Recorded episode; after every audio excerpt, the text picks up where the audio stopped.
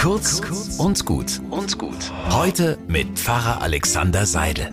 Immer wieder die gleiche Szene im Fernsehkrimi. Da kommt die Putzfrau nichts ahnend ins Haus der wohlhabenden Familie, durchquert die Wohnung und entdeckt eine blutüberströmte Leiche. Dann Schnitt auf das Haus von außen und man hört den gellenden Schrei des Entsetzens.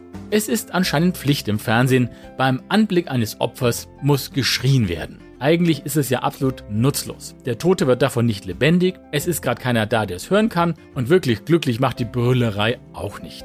Komisch, dass wir dann schreien, wenn es eh nichts bringt, aber dann, wenn es nötig wäre, kriegen wir den Mund nicht auf. Wo man mitbekommt, dass bei Freunden oder Nachbarn etwas schief läuft, da wäre es mal nicht verkehrt, was zu sagen, aber dann sind wir plötzlich ganz, ganz leise.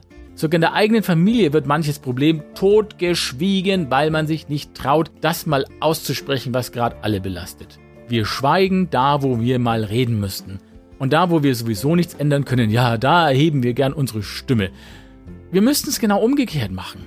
Aber dafür brauchen wir Mut und vielleicht auch ein bisschen das Vertrauen, dass Gott uns dabei hilft. Einen guten Tag wünsche ich euch.